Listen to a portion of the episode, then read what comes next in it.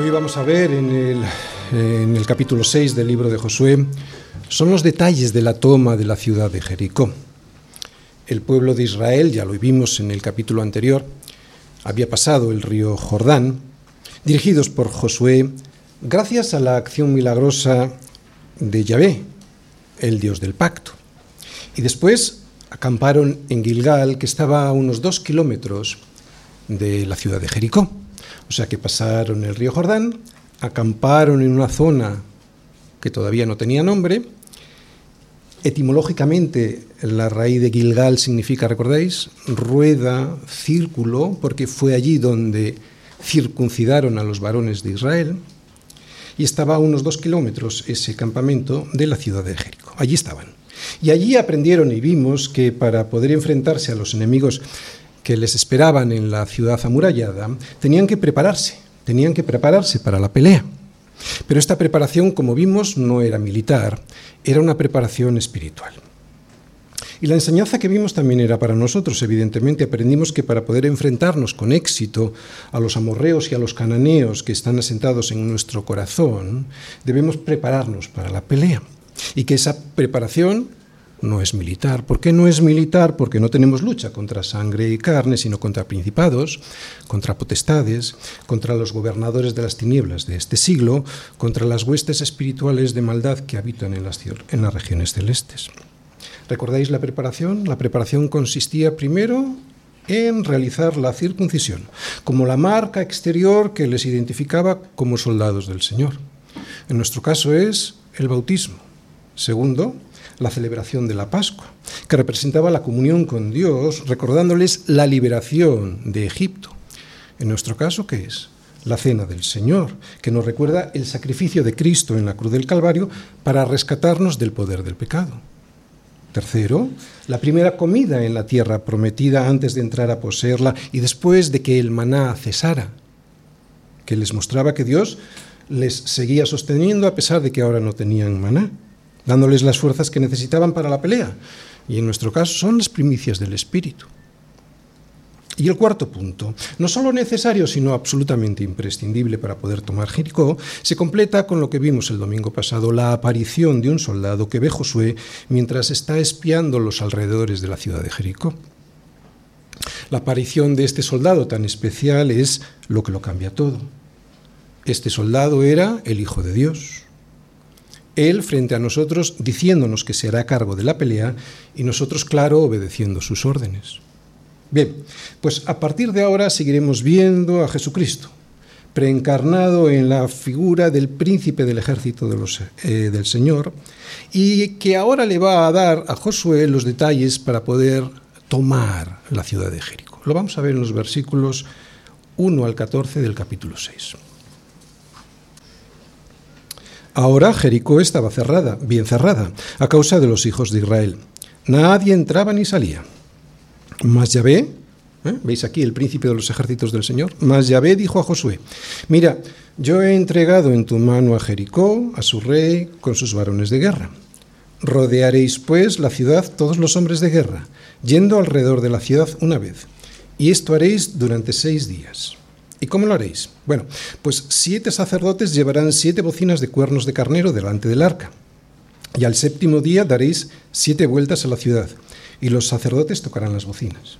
Y cuando toquen prolongadamente el cuerno de carnero, así que oigáis el sonido de la bocina, todo el pueblo gritará a gran voz y el muro de la ciudad caerá. Entonces subirá el pueblo, cada uno derecho hacia adelante. Llamando pues Josué, hijo de Nun, a los sacerdotes, les dijo, Llevad el arca del pacto, y siete sacerdotes llevarán bocinas de cuerno de carnero delante del arca de Yahvé. Y dijo al pueblo, Pasad y rodead la ciudad, y los que están armados pasarán delante del arca de Yahvé. Y así que Josué hubo hablado al pueblo, los siete sacerdotes, llevando las siete bocinas de cuerno de carnero, pasaron delante del arca de Yahvé y tocaron las bocinas, y el arca del pacto de Yahvé los seguía.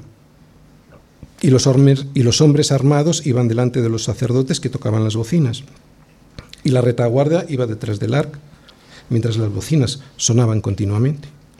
Y Josué mandó al pueblo diciendo, Vosotros no gritaréis, ni se oirá vuestra voz, ni saldrá palabra de vuestra boca, hasta el día que yo os diga, gritad. Entonces gritaréis.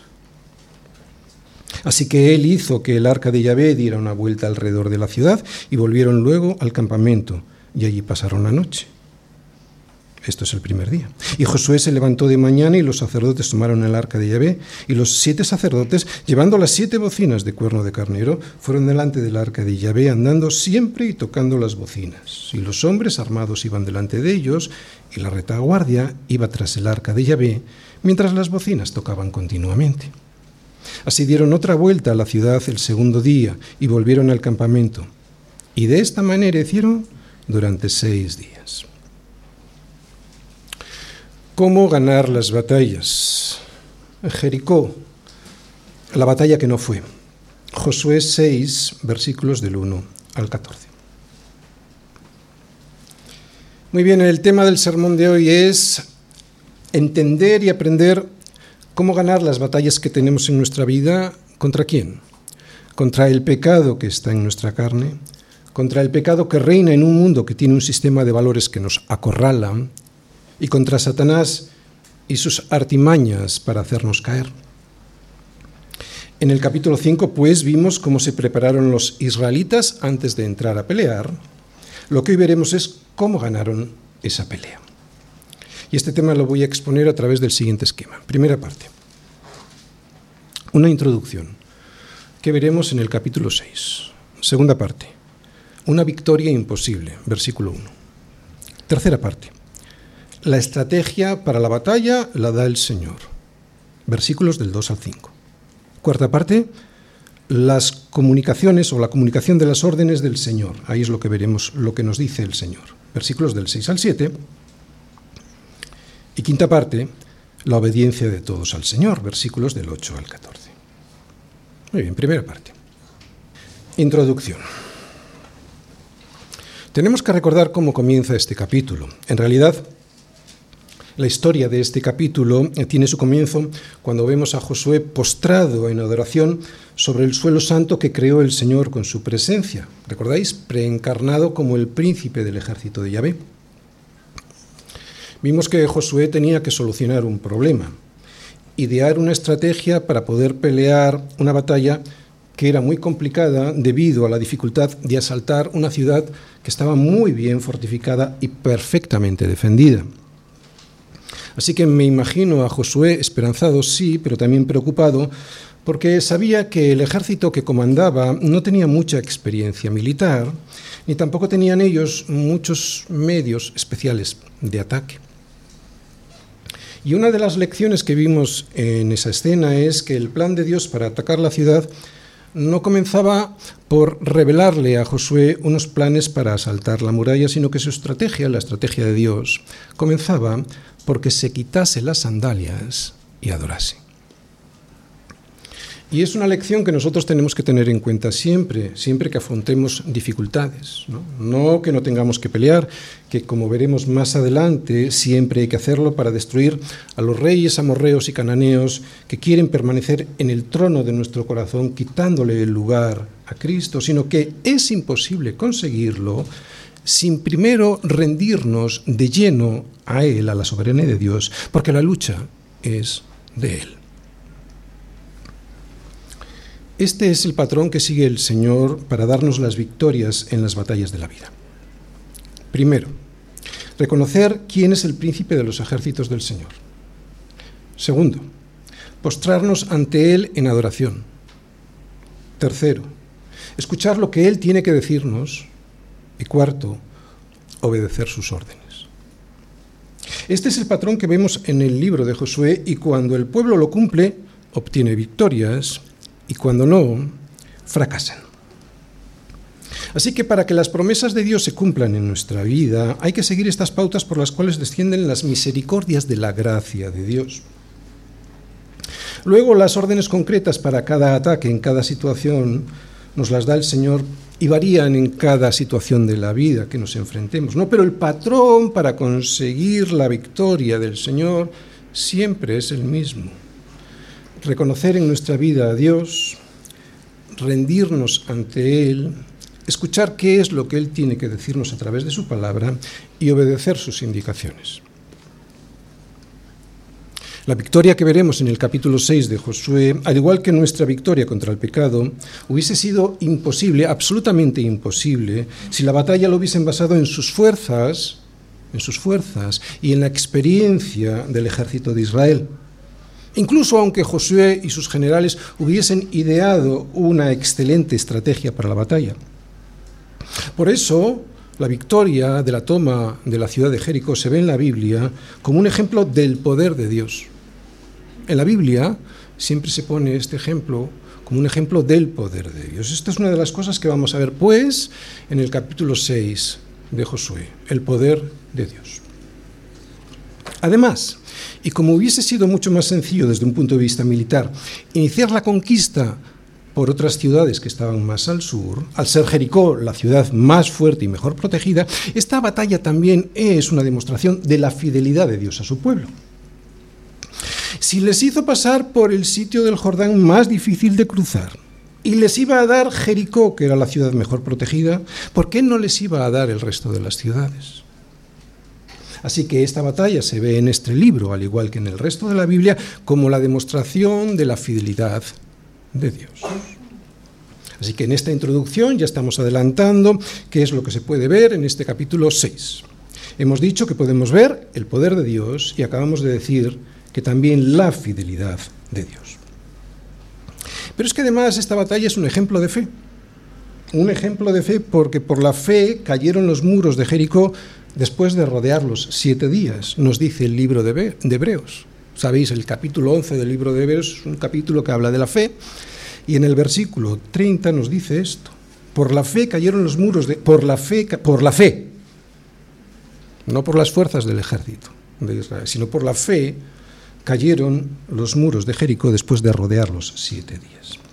Así que la fe, esa es otra cosa de la que veremos hoy, que fue por fe que conquistaron Jericó, no por sus fuerzas, al igual que fue por fe que se salvó Raab de una muerte segura.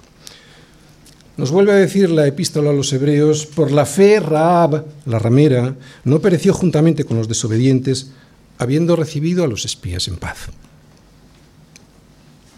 Así que de la batalla de Jericó podemos extraer varias enseñanzas. Las repito. El poder de Dios ante las dificultades imposibles de superar. Segundo, la fidelidad al cumplir Él con todas sus promesas. Y tercero, que la salvación es por fe. Aunque tenemos que ocuparnos en nuestra salvación con temor y temblor, va a ser Dios el que produzca en nosotros así el querer como el hacer por su buena voluntad. Y esto, que Él haga en nosotros, eh, que produzca en nosotros así el querer como el hacer, esto, esto es por fe. Así que esto es lo que vamos a ver cuando leamos todo el capítulo 6 de Josué, que fue Dios quien derribó las murallas con su poder, que fue Dios el que le dio a la, mm, la ciudad de Jericó a los suyos por su fidelidad, y que es por la fe en Él que todo esto nos acontece. Este sería, pues, el resumen de los primeros versículos del capítulo 6. Pero resulta que ahora la ciudad de Jericó estaba cerrada, bien cerrada. Y es que lo que ven nuestros ojos, lo que ven nuestros ojos en la vida diaria muchas veces desmiente lo que Dios nos promete. Versículo 1, segunda parte. Una victoria imposible. Ahora Jericó estaba cerrada, bien cerrada, a causa de los hijos de Israel. Nadie entraba ni salía. Muy bien, los habitantes de Jericó, a excepción de Raab, no quieren saber nada del Dios de Israel, pero no pueden ignorar lo que han visto y lo que han oído. ¿Qué han visto y qué han oído? Habían oído lo que había pasado años antes en Egipto. Les había llegado rumores e historias de las plagas, de cómo los egipcios habían perdido a sus primogénitos y de cómo el ejército de Faraón había sido aniquilado en el Mar Rojo. Eso es lo que habían oído y habían visto también. ¿Qué es lo que habían visto? Habían visto con sus propios ojos cómo el pueblo de Israel había pasado milagrosamente por un río imposible de pasar en aquellas circunstancias, que estaba anegado en aquella época por todas sus orillas. Además, estaban allí ahora, delante de ellos, amenazando la ciudad. Por eso Jericó estaba cerrada, bien cerrada, a causa de los hijos de Israel. Nadie entraba ni salía. Ni salía. Así que los de Jericó, los habitantes de Jericó, saben que el conflicto es inevitable. Saben que, esta, saben que esta es una situación que solo se puede resolver de una manera, con un ataque de Israel. Sin embargo, también saben que la perspectiva que tiene el pueblo de Israel delante es desalentadora. La ciudad está perfectamente preparada para defenderse. Los israelitas no tienen casi experiencia militar, más allá de alguna batalla aislada por el desierto. Y tampoco tienen armas con las que poder asaltar la muralla. Así que los de Jericó pensarían que, mal preparados y sin experiencia, pues los israelitas no tendrían muchas esperanzas de victoria, por lo que probablemente estarían relativamente tranquilos. ¿Cuál es la aplicación práctica para nosotros? En este versículo podemos ver Jericó. Jericó, sus murallas y sus habitantes. Jericó como esos obstáculos que aparecen en nuestra vida cristiana y que nos impiden tener vía libre para alcanzar las promesas que Dios nos ha dado en su palabra. Eso es Jericó para nosotros, eso es lo que vemos en este versículo. Nuestra carne, el mundo con su sistema de valores totalmente podrido, y Satanás poniéndonos obstáculos, murallas inexpugnables para impedir que tomemos posesión de las bendiciones que Dios nos ha prometido. Eso es lo que vemos en este versículo, eso es lo que es Jericó para nosotros. Pero los creyentes, a pesar de estas dificultades que nos cierran el camino a las bendiciones que hay en la tierra de la promesa, que es Jesús, tenemos un arma que derriba cualquier muralla y que abre cualquier puerta que nos impide el acceso a esas promesas. ¿Sabéis cuál es? La fe. Y es que esta es la victoria que ha vencido al mundo, nuestra fe. ¿Quién es el que vence al mundo sino el que cree que Jesús es el Hijo de Dios? O dicho como lo ve Josué, ¿quién es el que vence al mundo sino el que cree que el Hijo de Dios es el príncipe de los ejércitos de Yahvé que ha venido hoy a defendernos? ¿Qué es la fe? Bueno, lo tenemos la definición en el capítulo 11, ¿verdad? En su versículo 1 nos dice que la fe es la certeza de lo que se espera, la convicción de lo que no se ve. Pero pastor, de una manera práctica, ¿qué es la fe? ¿Cómo podemos entrar en Jericó, que está cerrada, bien cerrada? Pues podemos entrar porque el poder de Dios, que es lo que necesitamos para poder derribar la muralla, lo recibimos cuando dependemos de Él y no de nosotros. Dependencia. O sea, que este poder, que no es de nosotros, sino que es de Dios, se recibe por fe. Esa es la fe. La fe es el canal por el cual desciende el poder que Dios nos da para poder vencer todos los obstáculos que aparecen en la vida y que nos impiden alcanzar las bendiciones de Dios. Los recursos que Dios tiene pasan a ser nuestros cuando dependemos de Él. ¿Os dais cuenta? Otra vez, los recursos que Dios tiene pasan a ser nuestros cuando dependemos de Él y eso es fe. Esta es la fe que salva, esta es la fe que da el poder, que no es nuestro, que da el poder para vencer. Sí, pastor, pero yo ahora veo a Jericó cerrada, bien cerrada. Bueno, pues este versículo 1 está puesto ahí con toda la intención para que podamos ver lo que suelen, lo que suelen ver nuestros ojos, la realidad del pecado. Que sin Dios, sin el poder de Dios, sería imposible vencerlo. Pero, y ahora viene uno de esos peros que se ven tantas veces en la Biblia, peros de Dios que lo cambian todo. Mira, Josué, yo he entregado en tu mano a Jericó, a su rey y a todos sus varones de guerra. Josué, solo has de reconocer que yo soy el Señor, postrarte ante mí, escuchar lo que tengo que decirte y seguir mis instrucciones. Josué, el método que te voy a dar te parecerá extraño, pero es lo que tienes que hacer. Confiar en mí y en la estrategia que yo hoy te voy a dar. Tercera parte. La estrategia para la batalla. Mas Yahvé dijo a Josué, mira, yo he entregado en tu mano a Jericó y a su rey con sus varones de guerra. Rodearéis pues la ciudad todos los hombres de guerra yendo alrededor de la ciudad una vez. Y esto haréis durante seis días. Y siete sacerdotes llevarán siete bocinas de cuernos de carnero delante del arca. Y al séptimo día daréis siete vueltas a la ciudad, y los sacerdotes tocarán las bocinas. Y cuando toquen prolongadamente el cuerno de carnero, así que oigáis el sonido de la bocina, todo el pueblo gritará a gran voz, y el muro de la ciudad caerá. Entonces subirá el pueblo, cada uno derecho hacia adelante. ¿Qué vemos aquí? Aquí lo que vemos es que el príncipe de los ejércitos del Señor le da a Josué los detalles para la toma de Jericó. Aunque pieza, comienza dándole el resultado de lo que va a ocurrir. Le dice, mira, o sea, pon atención al resultado porque te va a animar. Te va a animar lo que te voy a decir. El resultado es que ya he entregado en tu mano a Jericó, a su rey y a sus varones de guerra. Pero para que esto ocurra, has de hacer lo que yo te diga. Sé, Josué, que te va a resultar extraño lo que vas a oír, pero es mi método. Confía. Es cierto que mi método no tiene ninguna instrucción militar. No te voy a decir que vayas por allí y que ataques ese flanco de la muralla, o que vayas por ese otro lado y tires flechas a los guardias o piedras para derribar la puerta de entrada. Qué curioso, el príncipe de los ejércitos del Señor es el comandante en jefe de los ejércitos de Israel, pero resulta que no le da ninguna estrategia militar para el ataque. Lo que él les dice es que hagan un desfile.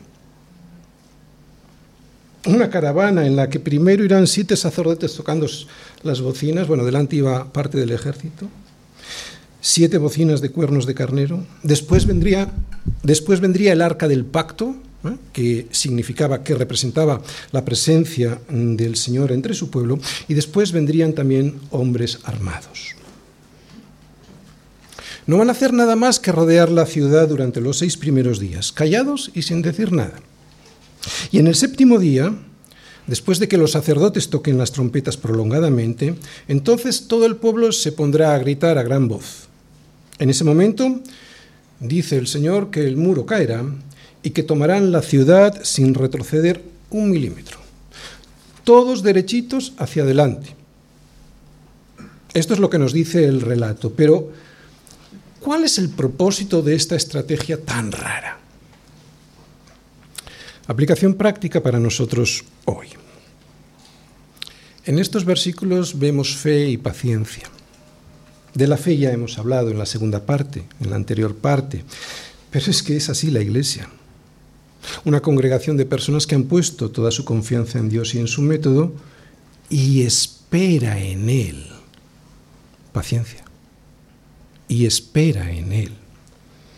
Por eso volvemos a insistir en ello, en la fe. Es un método del que el mundo cuando nos mira se ríe. De hecho, incluso a nosotros también nos parece extraño. Por eso a veces no terminamos de creernos de que el método del Señor pueda cambiar las cosas, ¿verdad? ¿Qué hacemos en la iglesia? ¿Qué hacemos cantando y alabando a Dios? ¿Qué hacemos aquí orando? ¿Por qué salimos y le hablamos a la gente de ese método tan raro para ganar las batallas en vez de dedicarnos a pelear y discutir con ellos para que cambien su forma de pensar? ¿Por qué no nos creemos que la política, la ideología, la filosofía, la retórica o la psicología puedan cambiar a la gente? Este método de esperar a que Dios derrumbe las murallas que nos impiden las bendiciones de Dios, las bendiciones que Él quiere darnos, es un tanto extraño. ¿Es racional este método de actuar? ¿Cuál creéis que habría sido la primera reacción de Josué al oír el método del Señor? El relato no nos dice nada, pero seguramente Josué lo aceptó sin más. Él ya había experimentado en varias ocasiones el poder de Dios en situaciones parecidas. Pero ¿qué hay de especial? ¿Os habéis fijado en la caravana? ¿Qué hay de especial en la caravana de los hijos de Dios rodeando el problema? ¿Por qué no se les permite hacer nada más que gritar? Y eso solo cuando les digan la señal convenida. Pues lo que hay de especial ahí es el arca del pacto. Claro. Es la presencia del Señor en medio de su pueblo lo que lo cambia todo. Y esta procesión se centra en él para que todos vean, los de Jericó y los de Israel también, por si acaso se les olvida, que quien va a hacerlo todo será el Señor. Luego tendrán que entrar y terminar el trabajo que se les ha pedido. Esa será su responsabilidad. Pero derribar la muralla es un trabajo del Señor. Y eso es algo que tiene que quedar claro a todos en Jericó. También al pueblo de Dios. Por eso no les deja hacer nada. Es la forma que Dios tiene de decirnos, a mí sea toda la gloria. Os dejo participar en mi obra, pero cuidado con llevaros parte de la gloria. Por eso, y para que esto quede de manifiesto, solo les pide que marchen y griten. Así no quedará ninguna duda de quién es el que derriba la muralla. Es lo que Él también hace en su iglesia hoy. Dios sigue actuando así con nosotros. Como tenemos la tendencia a oscurecer la gloria de Dios para llevárnosla a nosotros, Él pone todo el tesoro del Evangelio en unos vasos que son de barro en unos vasos de barro para que la excelencia del poder, que es de Dios, sea de Él y no de nosotros. Solo somos vasos de barro, pero que tienen un tesoro dentro, el Evangelio del Señor Jesucristo. Pero además, la fe puesta en práctica, estamos viendo ¿no? cómo, poner la fe en práctica, pero además de eso, lo que vemos es paciencia en este relato. Porque una cosa es ponernos a dar vueltas durante unas horas y otra muy diferente es estar durante siete días dando vueltas sin hacer nada más que eso, ¿no? Pero así es la iglesia. ¿Qué hacemos en la iglesia sino ponernos a dar vueltas en oración a una muralla que deseamos ver caer? ¿Qué es lo que produce en nosotros la oración sino paciencia? Y la fe de esperar que sea el Señor el que derribe la muralla que nos impide recibir la tierra de la promesa? En vez de iniciar rápidamente el ataque, vemos que el Señor les dice que se pongan a dar vueltas. ¿Qué es esto sino confianza y paciencia en el Señor? Él nos dice que la única manera de ganar las batallas es dando vueltas a las murallas esperando a que caigan para entrar a poseer lo que ya nos ha dado. Mi hermano, esto es lo que produce el carácter cristiano en nosotros, la fe en el Señor y la paciencia en sus órdenes.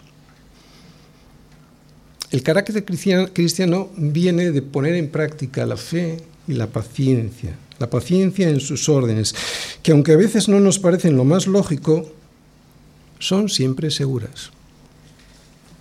¿Sabes quién persevera hasta el fin?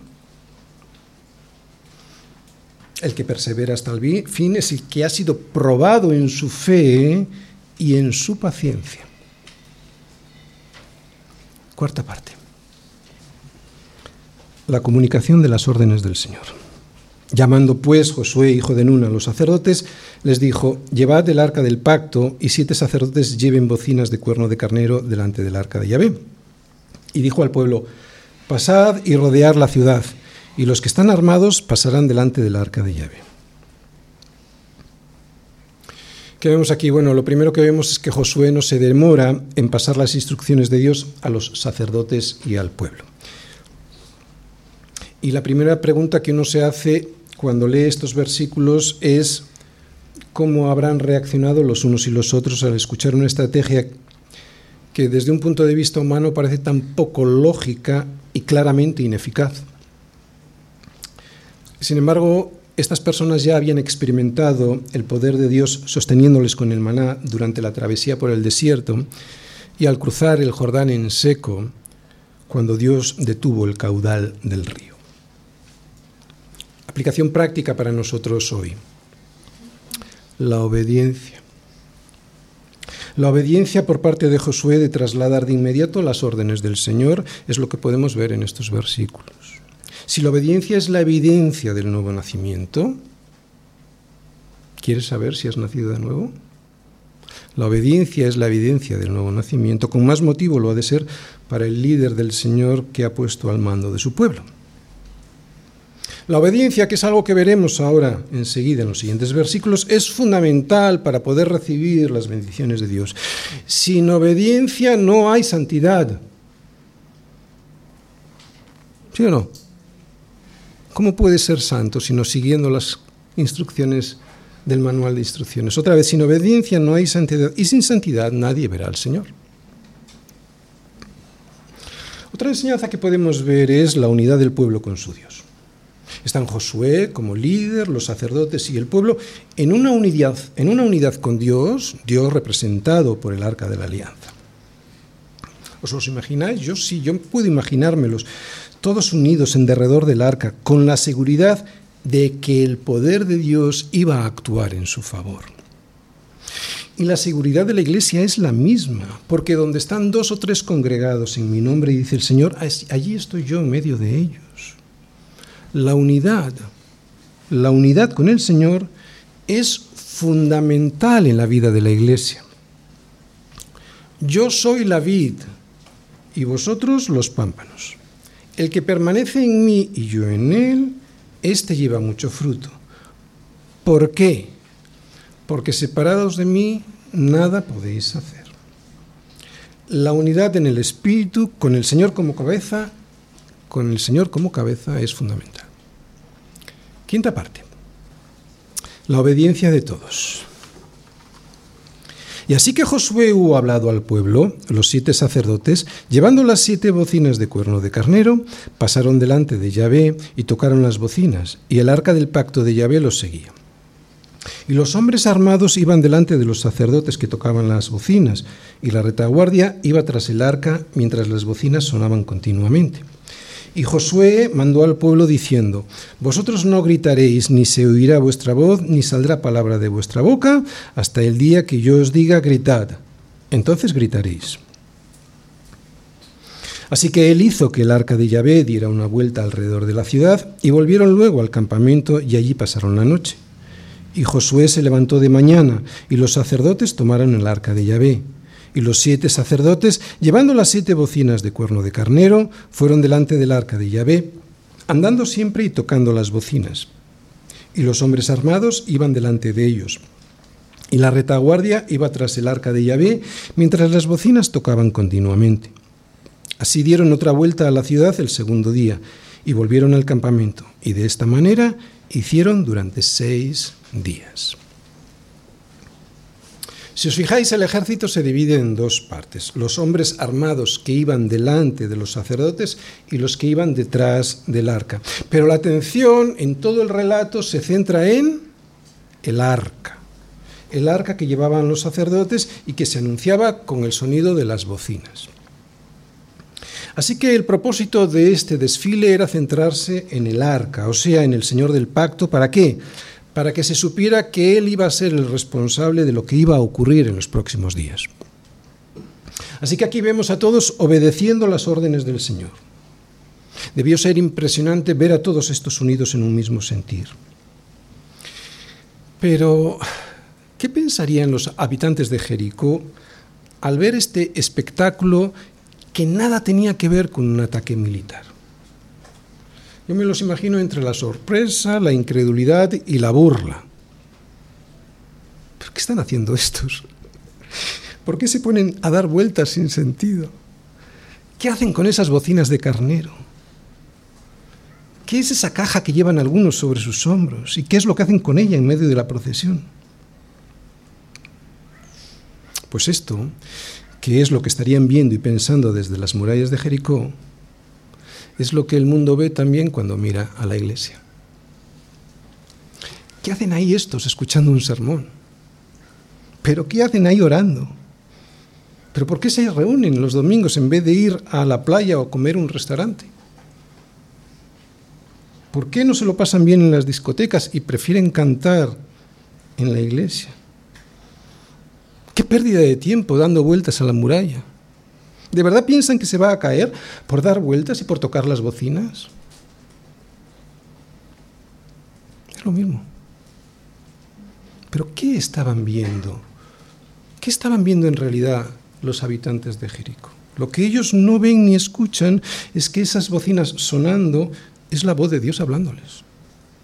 Lo que ellos no ven ni escuchan es que esas bocinas sonando, mientras el pueblo calla, es Dios gritándoles que estaba a punto de llegarles el juicio por su maldad y perversiones.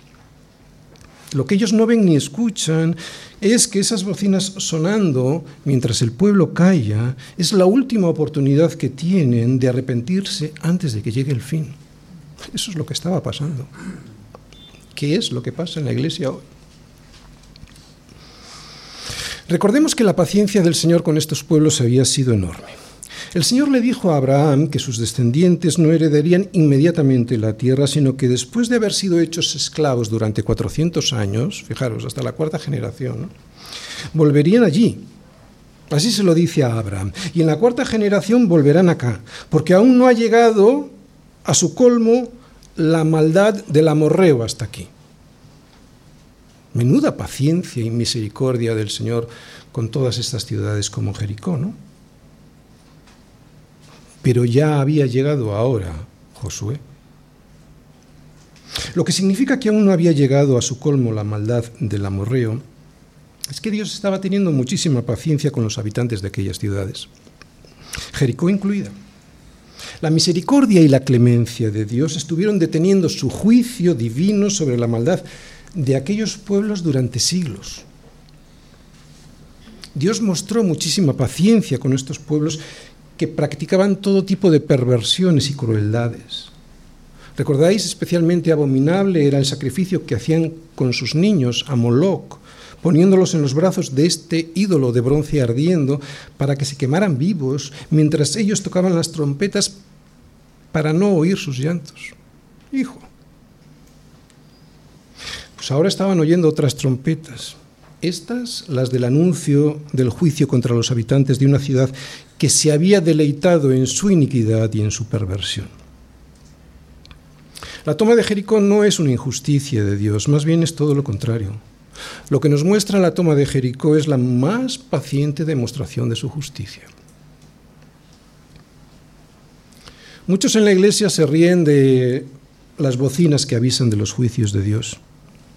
Están apostados en sus murallas pensando que están seguros y riéndose de aquellos que están en la iglesia en silencio, en oración, para que lo único que se oiga sea la voz de Dios anunciando su misericordia primero y su juicio después.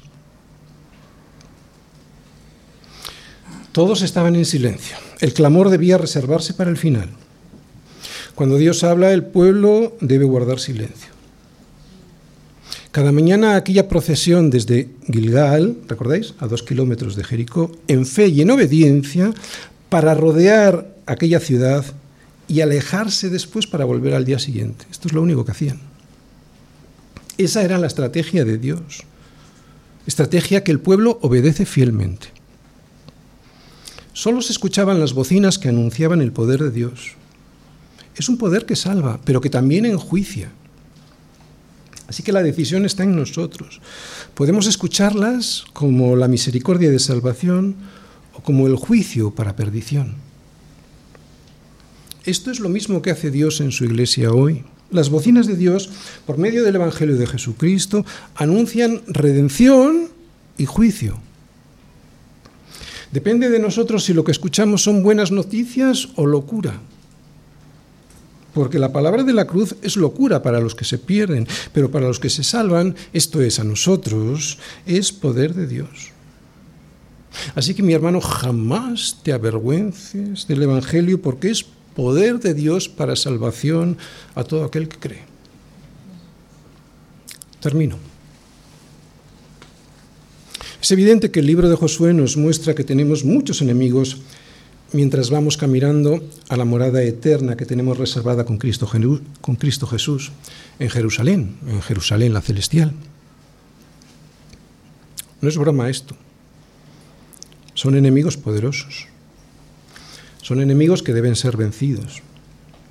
Y este, una de las enseñanzas de este libro es que si no los destruimos, entonces no llegaremos a disfrutar aquí, por lo menos aquí, de nuestra tierra de descanso, que es Jesús.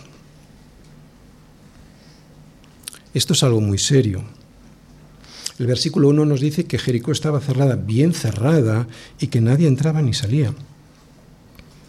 Así que la entrada a la tierra prometida, que aquí es Jesús reinando en nuestro corazón, tiene muchos y poderosos enemigos atrincherados detrás de una muralla que nos cierra el paso para evitar que descansemos en su ciudad prometida.